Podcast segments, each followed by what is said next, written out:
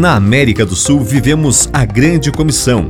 A seguir, um devocional de autoria do Reverendo Christian Sarmiento que vai edificar sua vida.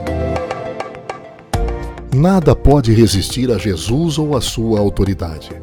Vendo Jesus que muita gente estava se reunindo, repreendeu o espírito imundo, dizendo-lhe: Espírito mudo e surdo, eu ordeno a você, saia deste menino e nunca mais entre nele. Jesus faz o que os discípulos não puderam fazer.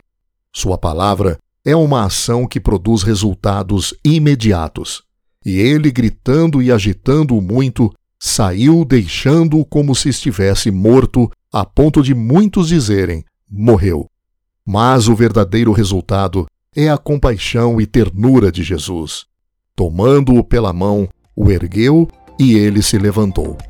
Obrigado, Jesus, por estar por perto, pegando-nos pela mão e nos tirando de qualquer circunstância que tenha feito mal à nossa vida.